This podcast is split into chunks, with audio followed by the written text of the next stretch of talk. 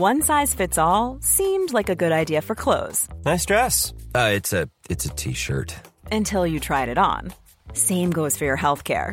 That's why United Healthcare offers a variety of flexible, budget friendly coverage for medical, vision, dental, and more. So, whether you're between jobs, coming off a parent's plan, or even missed open enrollment, you can find the plan that fits you best. Find out more about United Healthcare coverage at uh1.com. That's uh1.com. Porque el mundo actual no se entendería sin la economía y los negocios. Acompaña a Mario Maldonado, el columnista de negocios más joven y objetivo del periodismo financiero, en su programa Bitácora de Negocios.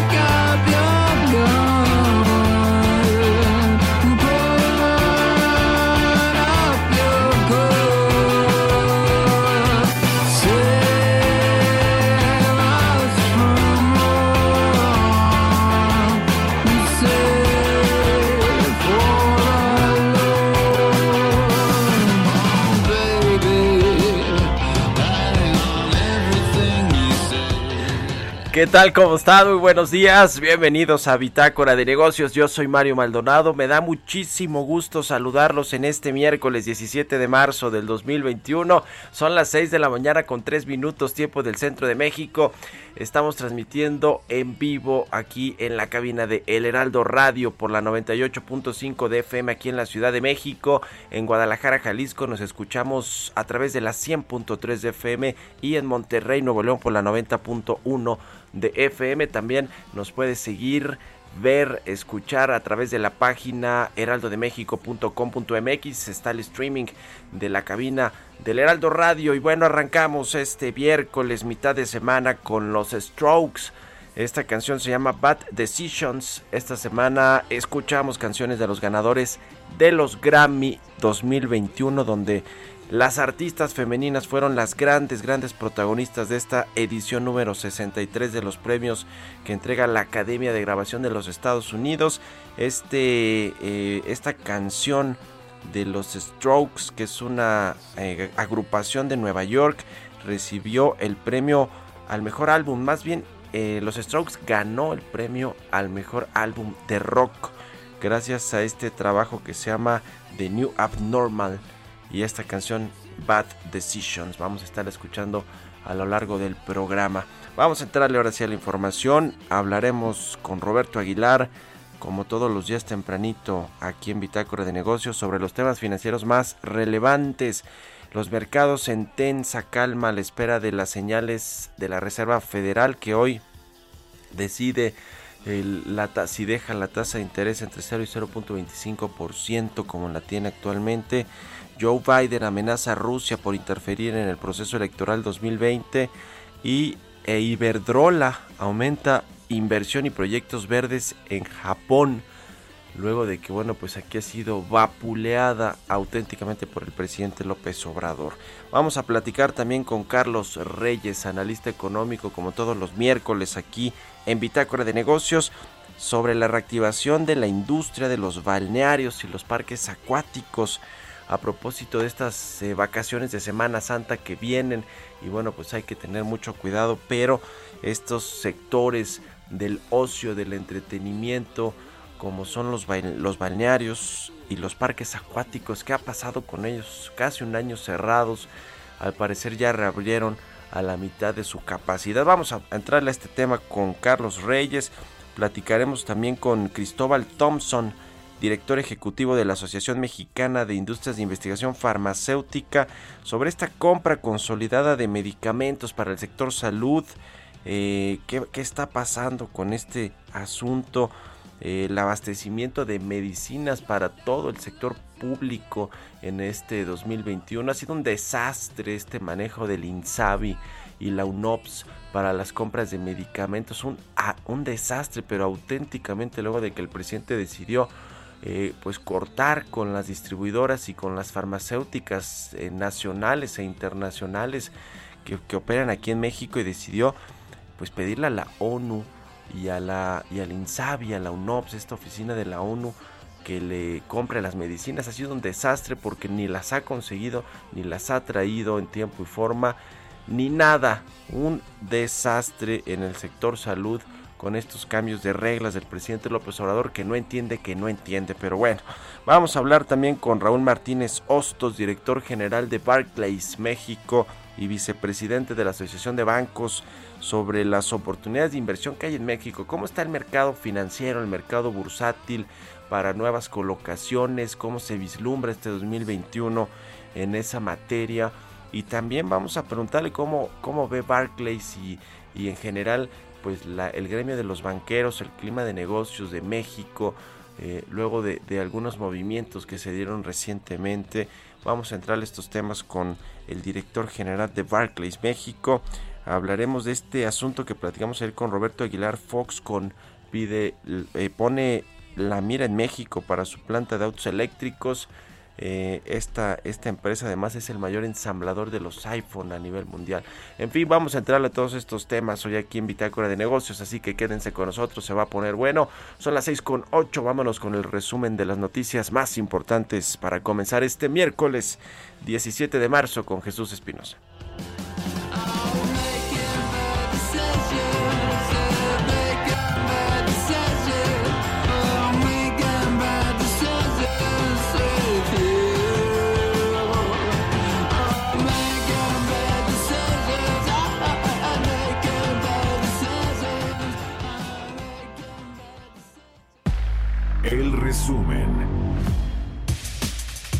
El presidente Andrés Manuel López Obrador informó que Carlos Romero de Champs renunció a Petróleos Mexicanos, por lo que dejó de ser trabajador activo de la empresa productiva del Estado. Quiero informarle al pueblo de México que a partir del el día de hoy, el señor Romero de Champs ya presenta su renuncia, es decir, deja de ser trabajador activo de Pemex.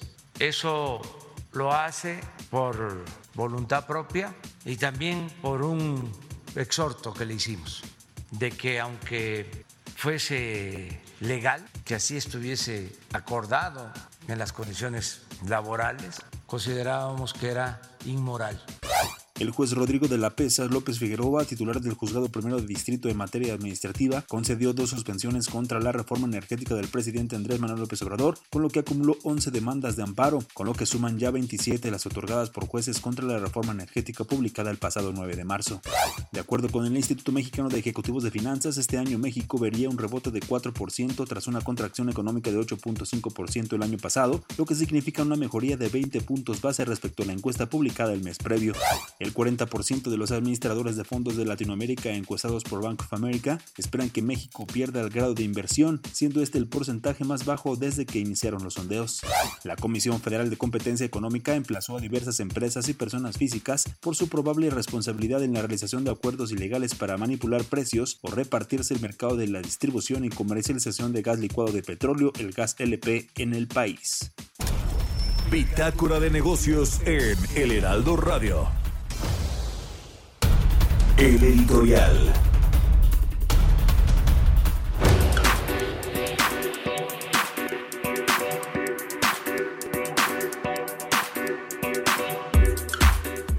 Bueno, en este tema de las tasas de interés eh, que el secretario de Hacienda Arturo Herrera dijo el viernes en la convención bancaria que van a bajar por estos cambios aplicados por las autoridades financieras en la ponderación de los riesgos de los créditos para toda la banca comercial. Eh, se acuerda que dijo Arturo Herrera pues dio datos específicos de cuánto tendrían que bajar los créditos hipotecarios 17%, los créditos personales entre 12 y 15% y los de tarjetas de crédito hasta 30%.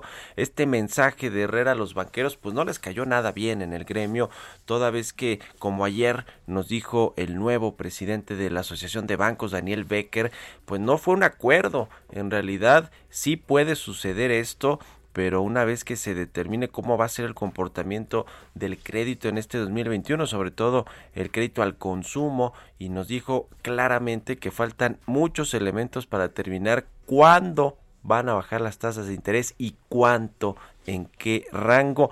A ver, eh, creo que para quienes supieron leer este mensaje, eh, tanto en el gremio de los banqueros como en el sector financiero, se trata de un segundo mensaje que ya Arturo Herrera les había mandado a los banqueros. El primero, se acuerda, fue el año pasado en esta reunión de eh, en esta plenaria de consejeros regionales del BBVA México allá se acuerda eh, que, el, el, secretario de Hacienda les dijo a los bancos, pues así, llanamente, que no estaban prestando dinero que no estaban tomando riesgos para prestar dinero a pesar de, de, la, de la liquidez que puso a su disposición el Banco de México, estos 751 millones de pesos.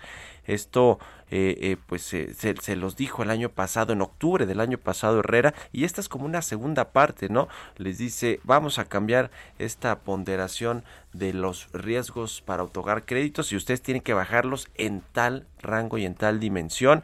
Esto preocupa al, al, a los bancos toda vez que pues eh, más que un mensaje de, buenas intenciones del secretario Herrera, pues parece ser como esto que ha dicho tanto el presidente, que van a moderar sus ganancias, sus eh, eh, utilidades y que más bien tienen que tener una función netamente casi social y no de y no de lucro. Eso es lo que ha planteado el presidente. Y si no pues ahí está una iniciativa que eh, pasó también desapercibida pero se propuso en diciembre pasado todavía no formalmente pero sí se esbozó por parte de Ricardo Monreal para regular las tasas de interés de la banca comercial. Así que pues ya veremos cuánto dura esta tensa calma del gobierno con los bancos, porque en realidad lo que vimos el viernes con el presidente López Obrador, de que les plantó una cara bonita, pues yo creo que eso no va a durar mucho. ¿Ustedes qué piensan? No, escríbanme a mi cuenta de Twitter, arroba Mario Mal, y a la cuenta arroba Heraldo de México.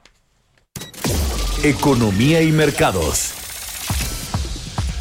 Roberto Aguilar ya está con nosotros como todos los días tempranito. Mi querido Robert, ¿cómo te va? Muy buenos días. ¿Qué tal Mario? Me da mucho gusto saludarte a ti y a todos nuestros amigos. Pues bueno, los mercados en tensa calma esperando pues algún pronunciamiento justamente de la Reserva Federal de cara a esta presión que existe Mario sobre el tema del incremento de las tasas, de los rendimientos de los bonos y también de las señales de una mayor inflación. Entonces se está esperando, no se está esperando más bien que haya una modificación de las tasas de referencia en Estados Unidos, pero que sí la reserva de algunas señales y esto, bueno, pues la lectura que le dé el mercado sobre cuándo podría ser el momento de hacer una, pues un cambio en la política monetaria. Esto significaría que un revés y que comenzarían necesariamente a subir las tasas de referencia que se mantuvieron durante un, buen tiempo bajas para alentar la recuperación de la economía y con ello evitar que eso se sobrecaliente. Así es que cuando hablamos eh, del tema de los bancos en México y de bajar el costo, pues lo decía ayer, vamos en sentido contrario, porque lo que va a suceder es que se van a incrementar. De hecho, fíjate que también es importante comentarlo, Visa y Mastercard, estos grandes procesadores de pagos a nivel mundial, pues ya tenían planeado incrementar sus tasas que cobran a los comercios por hacer este tipo de transacciones a los clientes. Y bueno, pues se vieron, yo creo que un poco magnánimos y dijeron, lo vamos a hacer, sí, pero hasta el próximo año, a lo mejor no es una mejor señal, digo yo, sobre la situación de cómo se podría tratar o enfrentar la recuperación potencial de la economía global. Y fíjate que interesante lo que sucede desde ayer ya se dio a conocer justamente en un informe publicado eh, por la Oficina del Director de Inteligencia Nacional de Estados Unidos de que Rusia trató de sembrar la, eh, la campaña presidencial estadounidense el año pasado con acusaciones engañosas y sin fundamentos contra el candidato en ese momento, Joe Biden. Y bueno, pues ya el presidente ya respondió y justamente dijo que Vladimir Putin enfrentará las consecuencias de sus esfuerzos para las elecciones presidenciales en Estados Unidos y él pagará un precio y cuando le preguntaron justamente cuáles serían las consecuencias, solamente dijo Joe Biden, lo verán en breve. Así es que se enciende otro foco ahí amarillo, yo diría que incluso hasta rojo en las relaciones entre Estados Unidos y Rusia. Y bueno, pues Estados Unidos también el presidente Joe Biden reconoció está en conversaciones con varios países sobre quién recibirá dosis adicionales de la vacuna. Ya estamos hablando con varios países, dijo ayer el presidente Joe Biden al salir de la, de la Casa Blanca. Y bueno, cuando le preguntaron quiénes serían, porque no identificó los países, bueno, dijo que también eso lo dará a conocer muy pronto.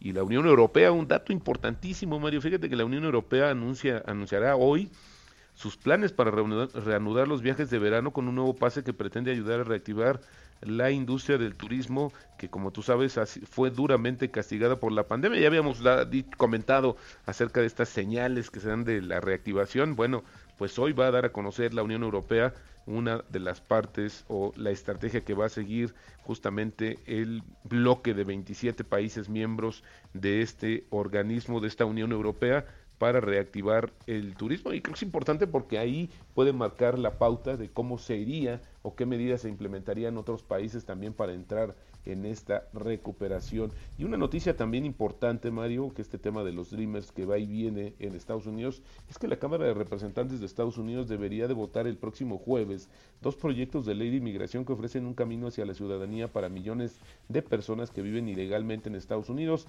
en momento en que el país enfrenta el mayor aumento de migrantes en su frontera suroeste en 20 años y esto pues tendrá que apoyar, dicen, justamente a los Dreamers, ya lo platicaremos el día de mañana. Y bueno, pues fíjate que también interesante lo que está dando a conocer hoy justamente la Asociación de, la Industria de Semiconductores de China, donde está hablando de que el mundo atraviesa por una escasez de chips sin precedente.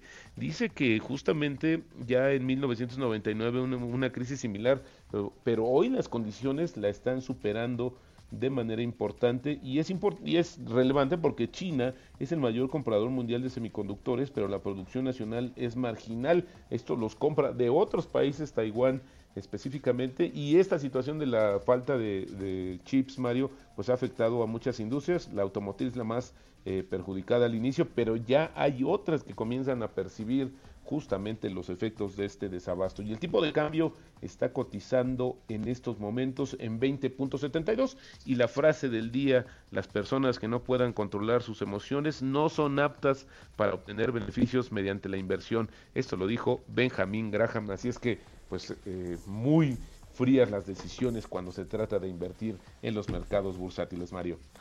Pues así está, Robert. ¿Tú entonces crees que este asunto de las tasas de interés va, va a ser, no, no, no lo ves tú como una amenaza, como unos mensajes ahí al, a los bancos por parte de Hacienda? Ya Ricardo Morano se diga, ¿no? Es, es un eterno eh, pues eh, eh, legislador que va a, a, revisar todo lo que tenga que ver con el sector financiero, pero, pero ¿lo ves tú mal pues en estos momentos de que necesitamos recuperarnos económicamente? Pues fíjate, Mario, que la banca siempre tiene la posibilidad de hacer el ajuste de las tasas. Eh, mi, mi, teoría es que en algún momento vamos a llegar a una tasa diferenciada, porque esto también responde a la capacidad y al cumplimiento de pago que tenga cada uno de sus clientes. En realidad eh, hay algunos productos que cada vez son menores las tasas, porque pues están viendo el grado de cumplimiento. Siempre tienen ese margen. El tema es que esto no debe hacerse nunca por decreto, eso es lo que menos eh, quieren los mercados, sino a través de la competencia. Y la competencia existe hoy, hay más herramientas para poder eh, diferenciar y poder elegir cuál es la opción más conveniente. Así es que también, si queremos que estas tasas bajen, pues hay que ser más cumplidos. Eso creo que también es una situación. Cuando también se puede y cuando no tengamos un problema, directamente acudamos a la banca para poder resolverlo de manera conjunta. Al final del día, el, incumplimiento, pues sí nos pega y nos pega a todos, Mario.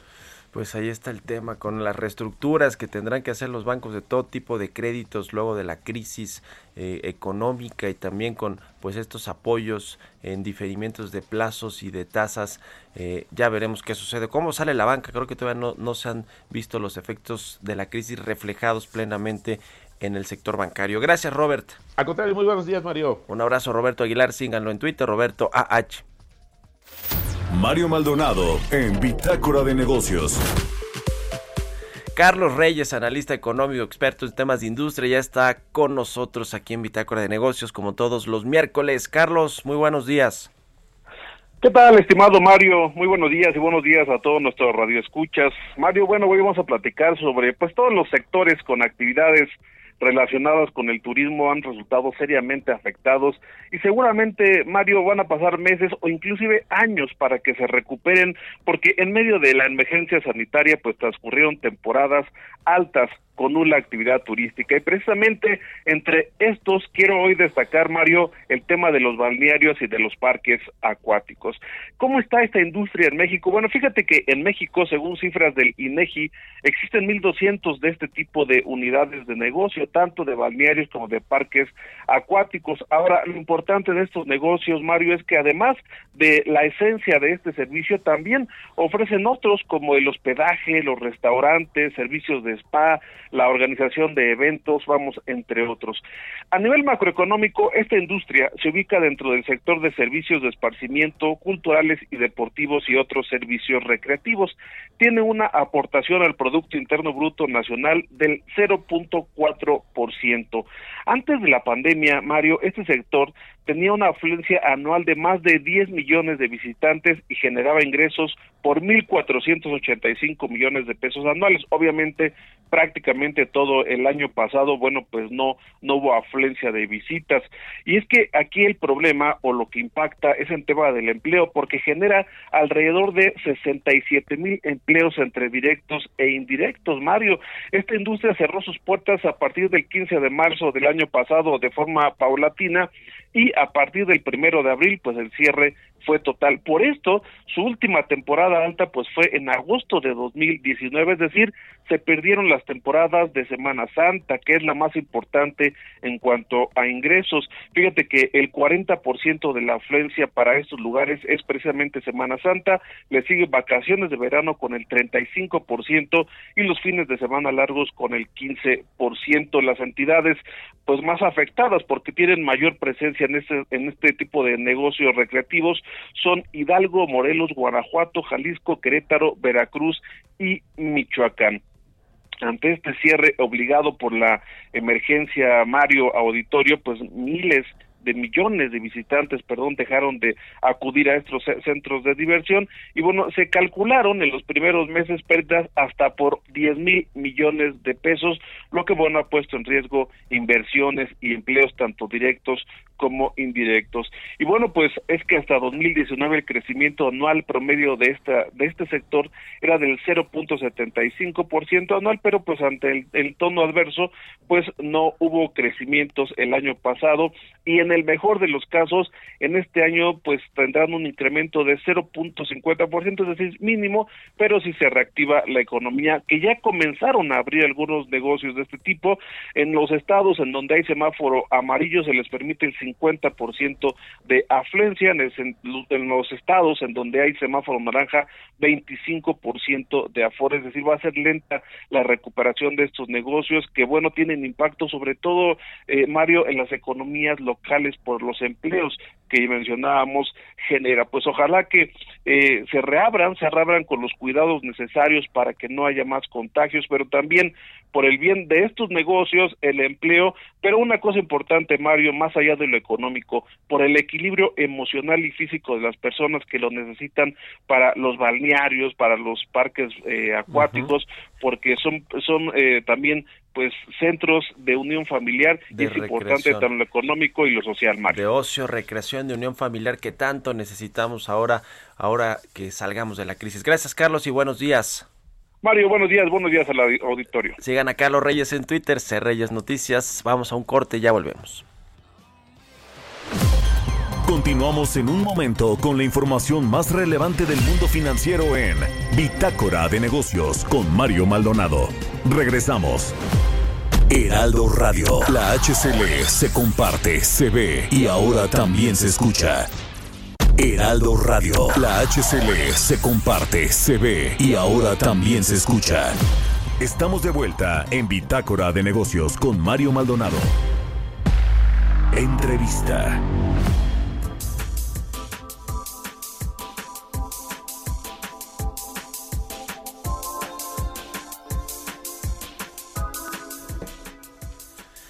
Ya estamos de regreso aquí en Bitácora de Negocios. Son las 6 de la mañana con 30 minutos tiempo del centro de México. Vamos a hablar sobre este asunto de los medicamentos, la compra consolidada que hace el gobierno federal todos los años para la proveeduría de medicinas y de insumos médicos al sector salud, que ha sido un desastre auténticamente. Yo le decía al inicio del programa, este, este, el 2020 y bueno, pues lo que ha sucedido con el 2021 en términos de desabasto, en realidad desde que comenzó el sexenio con el cambio de las reglas que hubo en la distribución, en la producción, en la compra de medicinas a los privados, pues ha generado un desastre. El problema es que ya estamos en medio del desastre. Y a propósito pues de lo que viene de las reuniones que han tenido ayer en el INSABI, no sé si la UNOPS, me parece también que esta oficina de la de la Organización de las Naciones Unidas que le encargó el presidente López Obrador que se hiciera cargo de las compras de medicamentos, creo que han tenido reuniones con eh, los laboratorios, las farmacéuticas que están operando en México, pero para hablar de esto saludo con mucho gusto a Cristóbal Thompson, él es director ejecutivo de la Asociación Mexicana de Industrias de Investigación Farmacéutica. Cristóbal, muy buenos días y gracias por tomar la llamada. Muy buenos días, Mario. Gracias por, por, este espacio y saludos a todas las personas que nos están escuchando. ¿Cómo va el tema de la compra consolidada? ¿Han tenido reuniones con el gobierno, con el INSABI, con la UNOPS para revisar este asunto de los contratos, de las claves que se están licitando? Cuéntanos, por favor. Claro que sí, Mario. Mira, empezamos el proceso a fines del año pasado. Es cierto, hubo retrasos, pero también hemos ido aprendiendo y hemos ido logrando acuerdos eh, y llegamos a la etapa donde se firmaron los contratos, se hicieron las negociaciones eh, del lado de los medicamentos innovadores y estoy hablando específicamente de aproximadamente 570 claves por un total de 320 millones de unidades y el problema que nos encontramos ahora es que no se han cerrado los acuerdos con los operadores logísticos. Esto es un trabajo que tiene que hacer el INSABI y ahora que nos toca entregar a nuestras compañías los medicamentos, nos dicen los operadores que todavía no han cerrado algunos detalles administrativos y eso ha impedido que se pueda entregar estos medicamentos. Y es importante que estos acuerdos se cierren porque la medida que se vaya retrasando puede existir un claro desabasto de medicamentos y aquí el paciente tiene que estar al centro y es muy importante que estos acuerdos se cierren lo antes posible. Estamos hablando de los distribuidores básicamente de medicamentos, ¿no? El gobierno federal prescindió de los eh, distribuidores que, que, que, normalmente pues jugaban en este mercado en los en los años anteriores, decidió pues no entregarles más contratos, por lo menos no digamos a nivel eh, eh, eh, federal pues porque sí el IMSS, el LISTE y algunos gobiernos estatales eso sí siguen jugando con los distribuidores toda vez que no les queda de otra para para pues poder llevar los medicamentos a donde se requieren. Es este asunto de los distribuidores. Ustedes como como farmacéuticas que pues entregan los productos al gobierno no no tienen digamos alguna opción para poder eh, pues plantearla y ponerla sobre la mesa y evitar justamente este desabasto este retraso pues en la entrega de los productos sí Mario hemos hecho una eh, a principio de marzo enviamos una carta a UNOPS y sobre todo al INSABI que es el que tiene que cerrar estos acuerdos. Primero para decir que estos acuerdos se deben cerrar para que las empresas que ya están listas y ya han negociado puedan entregar los medicamentos a estos operadores distribuidores para que se lleve a los lugares donde se necesita el producto para atender a los pacientes. Pero también hemos dicho, si hace falta como excepción en esta etapa que las empresas busquen distribuidores para hacer la entrega directa en estos momentos, las empresas están listas para hacer este trabajo como excepción, pero claramente se necesita que el INSABE tome acción, tome liderazgo cierre estos acuerdos con estos operadores. Por lo menos de los 11 operadores que hemos recibido información, nueve todavía no han cerrado ese acuerdo y esto es fundamental porque la medida de que se atrase este proceso, se va a atrasar la entrega y esto puede generar un desabasto importante. Que de por sí ya lo ha habido, ¿no? ¿Cómo fue en, en los primeros dos años eh, de esta administración, el 2019 y el año pasado, que además fue pues eh, complicado por el tema de la pandemia y la crisis eh, económica y social pues que, que ha generado el COVID-19 ¿Cómo, cómo, hay, ¿Cómo ha ido este asunto de los retrasos de la proveeduría de las medicinas al gobierno? Es decir, ya lo vemos en distintos sectores, no solo con casos muy específicos como los tratamientos para eh, niños con cáncer, sino en general otro tipo de desabastos del sector. Eh, eh, en estos dos primeros años, ¿qué, qué dirías que qué ha sucedido pues con estos cambios desde el gobierno federal? Mira, ha sido un proceso de aprendizaje. Eh, entendemos la necesidad de hacer cambios en todo el proceso. Hemos estado absolutamente en todas las mesas de trabajo con la nueva administración, eh, con los responsables de todo este proceso. Ahora el año pasado agregando en un OPS y ha sido un proceso de aprendizaje no fácil para todos los actores, pero hemos estado cerca para asegurar que podamos cerrar estos acuerdos y lo más importante es que podamos asegurar que cada paciente que necesite su tratamiento eh, en el momento exacto tenga ese tratamiento y por eso hemos hecho un llamado y hemos mandado esta carta a principio de marzo en INSABI que tiene que tomar la decisión de cerrar estos acuerdos para que podamos avanzar. Y debo decir que el viernes pasado le enviamos una carta al secretario de salud, al doctor Alcocer, alertándole de esta situación para que otra vez el INSABI tome la decisión y UNOPS realmente cierren este proceso para que podamos eh, realmente llevar estos medicamentos que ya están listos para entregar a los pacientes que tanto los necesitan. Eh, hablamos de, cuántos millones de, de, unidades nos comentaste al inicio, Cristóbal. Estamos hablando de esta primera etapa que son medicamentos de patente y fuente única. En total son 570 claves y son 320 millones de piezas. Y esto es solamente el 20% de toda la situación. Es importante que este proceso ya se normalice, porque va a venir ahora toda la compra de genéricos, y ahí estamos hablando del 80% del volumen, que son más de 1.600 millones de piezas. Bueno, pues ¿qué, qué caso. Ahora, ¿qué sucede con los medicamentos si permanecen pues tanto tiempo eh, sin ser distribuidos y, y, pues obviamente el primer asunto es el tema de salud a la gente que no le llega el medicamento en tiempo y forma y esto puede causar un grave grave problema de salud para las personas pero en, términos de los productos eh, hay algún plazo que se tengan que cumplir o no o ustedes por reglamentación y por contrato cuánto tiempo pueden mantenerlos en sus almacenes en sus bodegas antes de, entregarlos al, al gobierno federal o a los distribuidores ¿Cómo está este asunto de los tiempos y de qué sucede con el producto si se queda más tiempo en sus almacenes?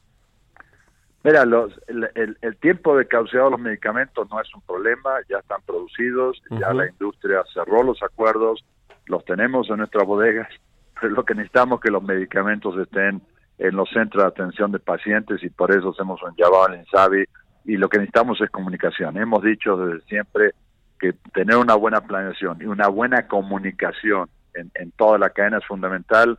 Nosotros estamos listos para entregar, ya se hicieron los acuerdos y el INSABI y pedimos a UNOPS que cierren estos acuerdos con estos operadores, que son operadores definidos por ellos, para que podamos seguir el proceso y el paciente reciba el producto. En la medida que se atrase, el problema va a ser que se va a acabar el inventario que hay, no vamos a hacer las entregas y va a haber desabasto y eso es algo que no queremos. Claramente el paciente está al centro y debemos tomar las decisiones, así que como sector estamos listos para entregar y esperamos que esto se solucione en los siguientes días. En los siguientes días, la próxima semana es, es digamos, algo que ustedes tienen en, en eh, previsto, pues, que ya puedan entregarse finalmente a los distribuidores los medicamentos que ya fueron adjudicados. Para asegurar el abasto es muy importante que en los siguientes días se cierre este acuerdo.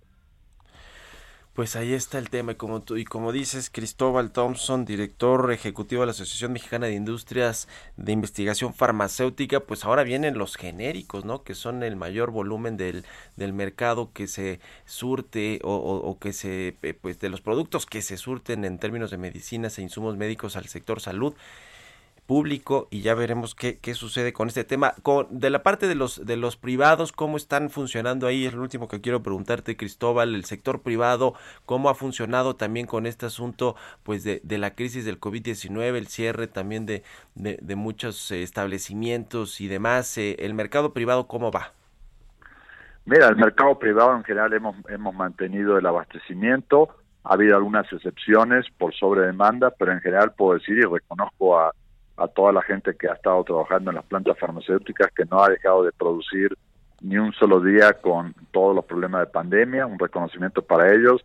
y el mercado se ha abastecido, ya digo, con algunas excepciones de algunas eh, sobredemandas de algunos productos, pero eso se ha normalizado y el mercado privado está bien abastecido. Entonces, esperamos que una vez más se pueda volver a solucionar y se acuerden eh, ya los, los contratos con estos operadores logísticos definidos ya por el INSABI para que podamos ya seguir el proceso y que cada paciente reciba en su momento el tratamiento que le corresponde. ¿Cuántas empresas están incluidas en la Asociación de Mexicana de Industrias de Investigación Farmacéutica? ¿Cuánto pesan también en el mercado? ¿Cuántos empleos generan? ¿Cuáles son los datos que tienen al respecto de, de, la importancia de estas compañías, eh, Cristóbal?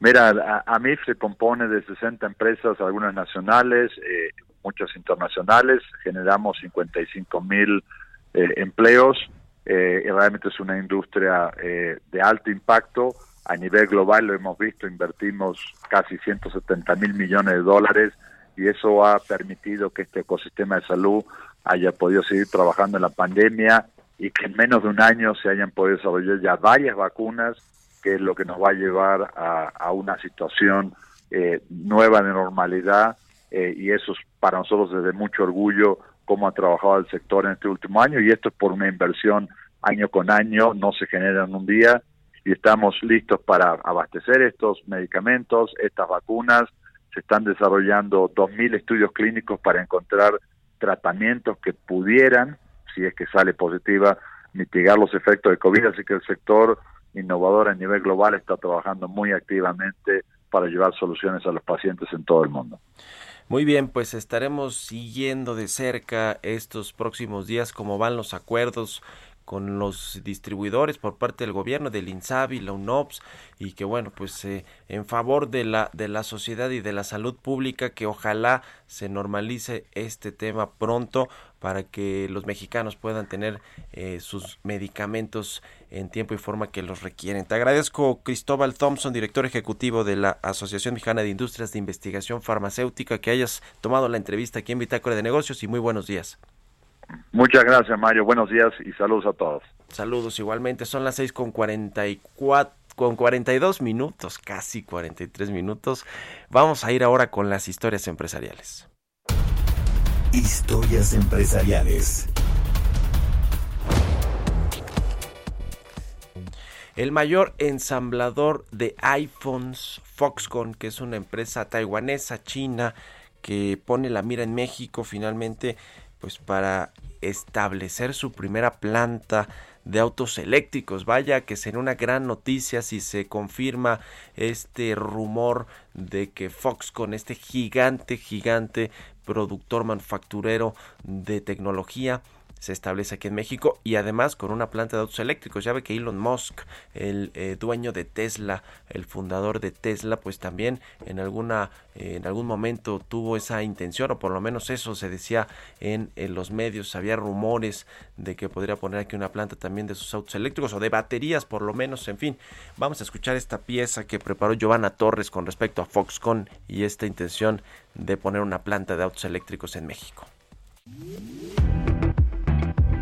Foxconn es una multinacional taiwanesa con sede en el distrito de Tucheng, Nuevo Taipei, que fabrica productos eléctricos por encargo. Es el mayor fabricante de componentes electrónicos a nivel mundial y el mayor exportador de China. Entre sus clientes se incluyen las principales compañías tecnológicas de Estados Unidos, Europa y Japón. Los principales productos fabricados por Foxconn son el iPhone, el iPad, PlayStation 3, Xbox 360 y las cámaras GoPro.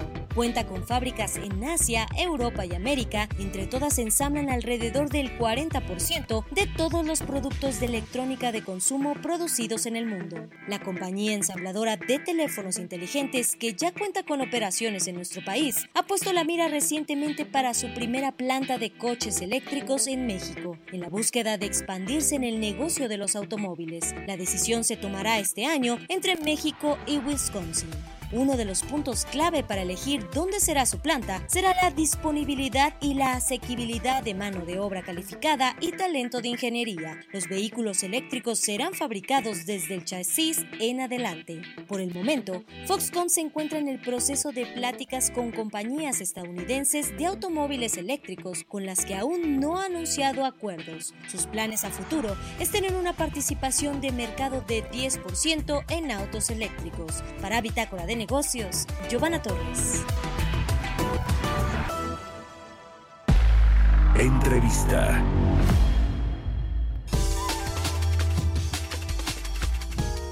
Vamos a platicar con Raúl Martínez Hostos, él es director general de Barclays México, sobre el clima de negocios del país. ¿Es buen momento o no para hacer colocaciones de deuda, de acciones? ¿Cómo está el mercado en general? Te saludo con mucho gusto, Raúl. Mario, un placer saludarte y a tu auditorio. Pues, ¿cómo están las condiciones del mercado de bursátil, los mercados financieros, con las tasas de interés como están en el mundo, el exceso de liquidez que hay? En el sistema financiero y en México, que bueno, tenemos una tasa todavía eh, de referencia, por lo menos la del Banco de México, de 4%, con mejores rendimientos que, los, que podrían ofrecer otros países. ¿Cómo está todo el, el asunto? ¿Qué nos, nos dirías eh, de entrada para abrir la conversación?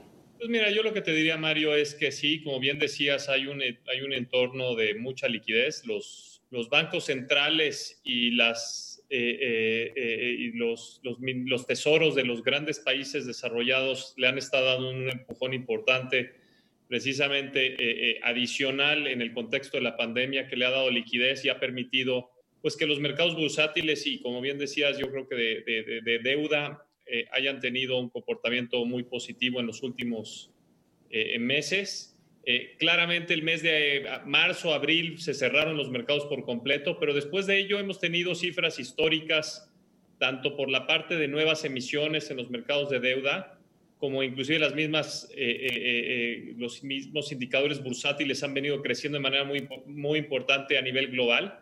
Hemos visto un nuevo mecanismo de colocaciones en los mercados de capitales en, en Estados Unidos de manera muy particular, a donde con estas figuras conocidas como los PACs, que han tenido que ver y que son financiamientos a través de los cuales se, dirigen los recursos a empresas que potencialmente ya cotizan en bolsa más adelante.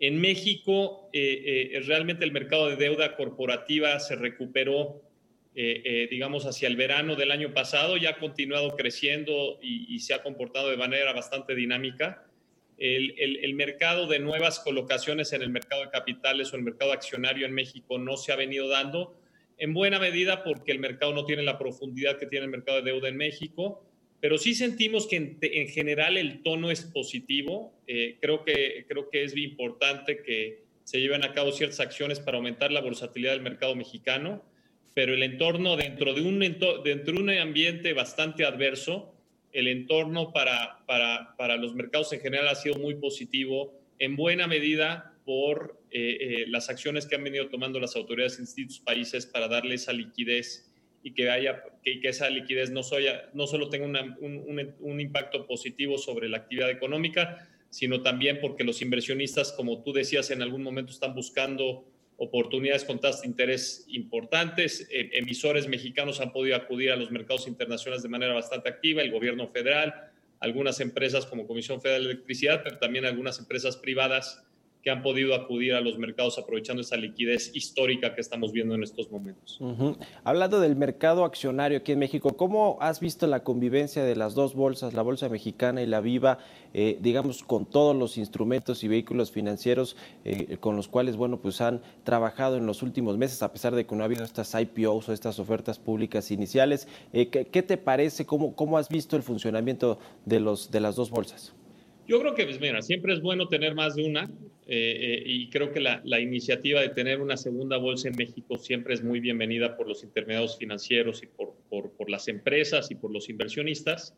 Yo creo que estamos actualmente en un periodo de transición, un periodo de transición a donde están coexistiendo las dos, las dos bolsas. Eh, creo que Viva le ha, le ha inyectado una adrenalina importante al, al, sector bursátil mexicano, pero pues, al final creo que estamos ajustándonos a ese, a ese nuevo entorno creo que es, es, es, delicado eh, eh, que, que, que, los, que los intermediarios bursátiles que los emisores escojan una bolsa por, por imposición.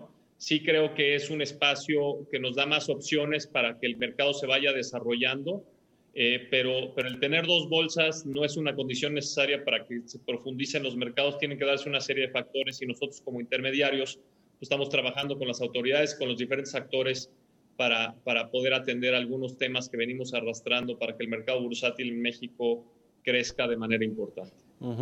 Eh, Raúl, quiero preguntarte sobre cómo está el sector de los bancos en México. Eh, ustedes en Barclays, como un banco de inversión que además bueno tienen otros negocios. Eh, recientemente se, anunció la salida de un negocio estratégico de un banco de Estados Unidos, de JP Morgan, de la banca privada, y, hay, y parece que está habiendo cierto reacomodo en el sector. ¿Qué, qué opinas? ¿Cómo ves todo este, este tema y cuál es la perspectiva de Barclays en nuestro país?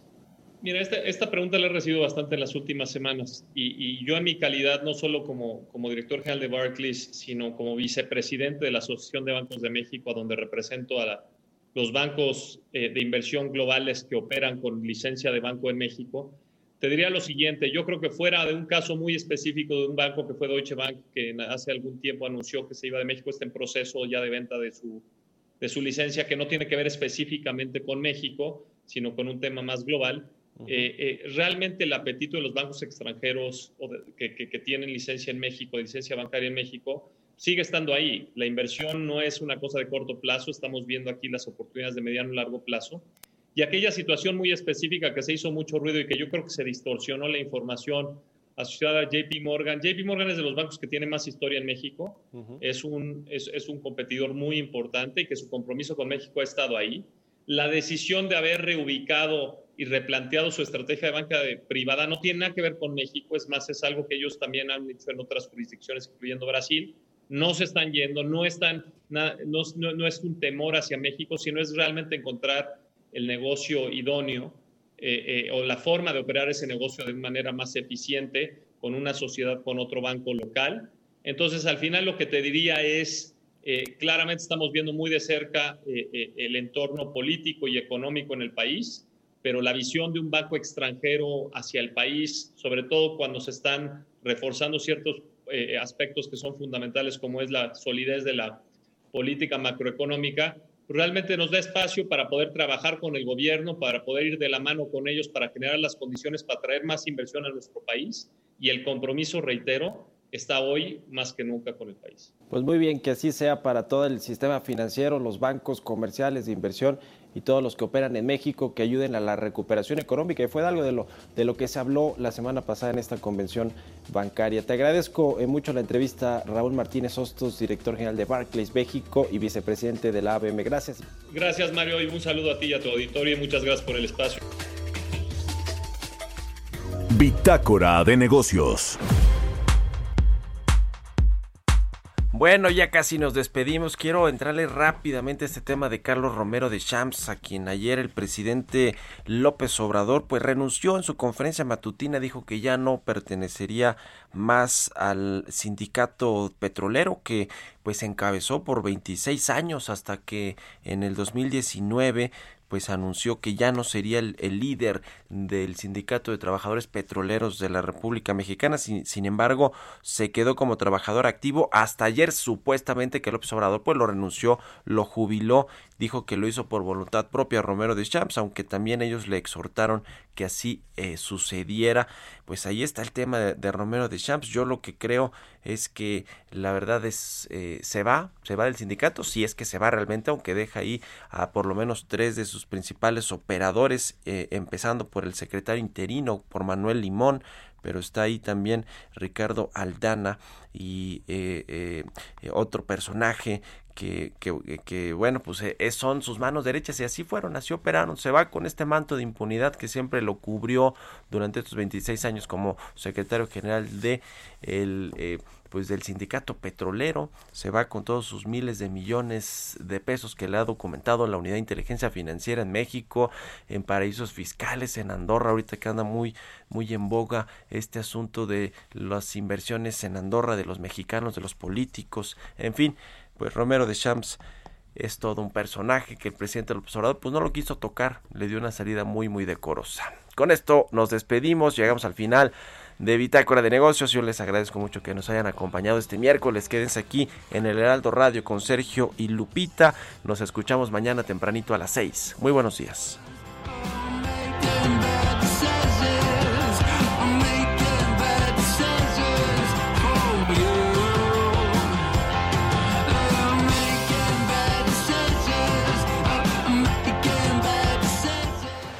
Esto fue Bitácora de Negocios con Mario Maldonado, donde la H suena y ahora también se escucha una estación de Heraldo Media Group.